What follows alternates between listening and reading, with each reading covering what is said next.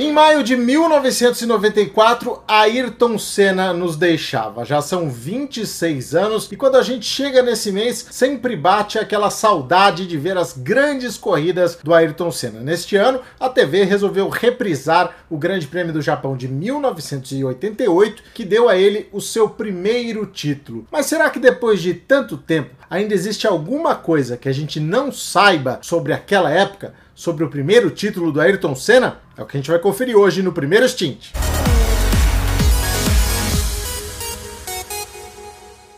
Eu começo com aquele pedido que você já está acostumado nos canais do YouTube. Deixe aqui a sua inscrição para acompanhar todos os vídeos que a gente posta aqui no primeiro stint, sempre falando sobre velocidade. Bom, vamos lá. Cinco itens que você pode não saber sobre o Grande Prêmio do Japão de 1988 e sobre a temporada que levou o Ayrton Senna ao primeiro título mundial dele lá na pista de Suzuka. Bom, você deve se lembrar, o Ayrton Senna teve problemas, né? Deixou o carro morrer logo na largada e caiu para 14 lugar. E aí deu um show, veio se recuperando, né? Até ultrapassar o Alan Prost. O que ninguém se atentou é que Suzuka era a única pista do calendário daquela época em descida. Ou seja, o Ayrton Senna conseguiu fazer o carro pegar no tranco e seguir na corrida.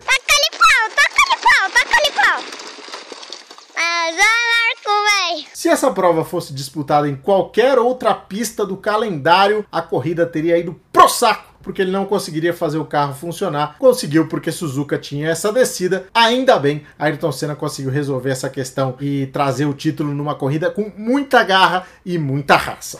No ano do primeiro título de Ayrton Senna, Alan Prost fez mais pontos do que ele. É verdade? Não é isso que aconteceu, porque eu não sei o que aconteceu. Sim, é verdade. Na época, o regulamento previa o descarte de alguns resultados, né? Eram 16 provas, apenas os 11 melhores resultados contavam para a pontuação. Então, o Ayrton Senna acabou vencendo com 90 pontos contra 87 do Alan Prost, Porém, se consideradas todas as corridas, aí o Alan Prost teria 105 pontos contra 94 do Ayrton Senna. Mas regra é regra, todo mundo aceita no início do ano e o choro é livre, meu amigo. Alan Prost vice-campeão e Ayrton Senna campeão de 1988. Mi, mi, mi,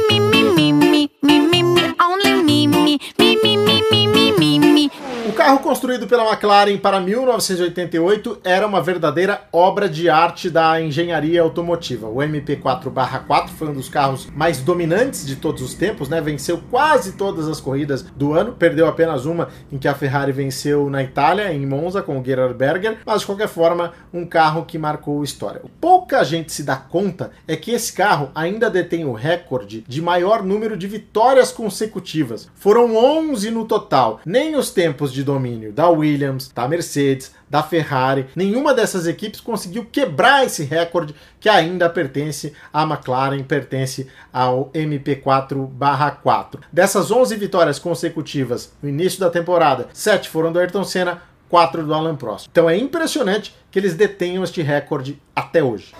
Ayrton Senna foi desclassificado do Grande Prêmio do Brasil. Sim, o Ayrton largaria na pole position em 1988 lá em Jacarepaguá, porém o carro deu problema no grid de largada, problema de câmbio. Ele não teria condições de largar, fez aquele gesto, né, interrompendo a largada. Os mecânicos foram lá, trabalharam no carro, mas ele teve mesmo foi de largar dos boxes com o carro reserva. Com isso caiu lá para trás, né? Acabou indo para o fundo do grid para o fundo do pelotão, veio ganhando posições, chegou a andar em segundo lugar, mas na metade da prova ele recebeu bandeira preta, foi desclassificado porque a direção de prova entendeu que ele quebrou as regras. Ele trocou de carro já com a corrida, por assim dizer, em andamento. A volta de apresentação já havia sido completada, por isso ele recebeu essa punição, foi desclassificado em Jacarepaguá e assim teve sequência a zica do Ayrton Senna no Brasil. Ele só venceria pela primeira vez aqui em 1991, já em Interlagos,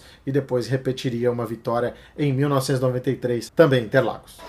A atuação do Ayrton Senna no Grande Prêmio do Japão de 1988 foi tão heróica que pouca gente dá importância para um outro detalhe que com certeza abriu o caminho para que ele consagrasse, conquistasse essa vitória e se consagrasse campeão do mundo. O Alan Prost estava enfrentando problemas de câmbio, Foi por isso que ele não conseguiu abrir vantagem, mesmo com o problema que o Senna teve na largada. Então, o Prost enfrentando toda essa dificuldade, o Senna virado no giraia, passando todo mundo, diminuindo o tempo, o Senna acabou chegando nele e na 27 volta conseguiu a ultrapassagem. Ou seja, o Senna brilhou sim, foi um cara que fez uma corrida que é até hoje uma das melhores da história, porém também teve essa questão do câmbio do Prost que pouca gente dá importância, pouca gente divulga, mas de fato aconteceu.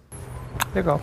Faz falta, hein, meu? Faz falta um Ayrton Senna hoje pra gente torcer no Brasil, não só na Fórmula 1, né? No esporte como um todo. Hoje faltam ídolos e a gente na Fórmula 1 não tem nem representantes, né, no momento. Então é bom a gente lembrar das corridas do Ayrton, corridas do Nelson, corridas do Emerson, pilotos que trouxeram vitórias, pilotos que representaram o Brasil de forma muito positiva no exterior. Então bacana rever tudo isso e recordar o Ayrton Senna de uma forma tão positiva neste mês em que a gente encara aí 26 anos sem um cara que deixou muitas saudades, morreu cedo, né? Tinha apenas 34 anos de idade, mas construiu uma história que vai ficar para sempre, né? Existe um provérbio chinês que é muito forte, mas que eu acho que se enquadra bastante no Ayrton Senna, né? Diz o seguinte: aos heróis é dada a honra de não envelhecer foi o que aconteceu com Ayrton. O Ayrton vai ter sempre uma imagem de um cara jovem, de um cara vencedor e de um ídolo eterno para os brasileiros.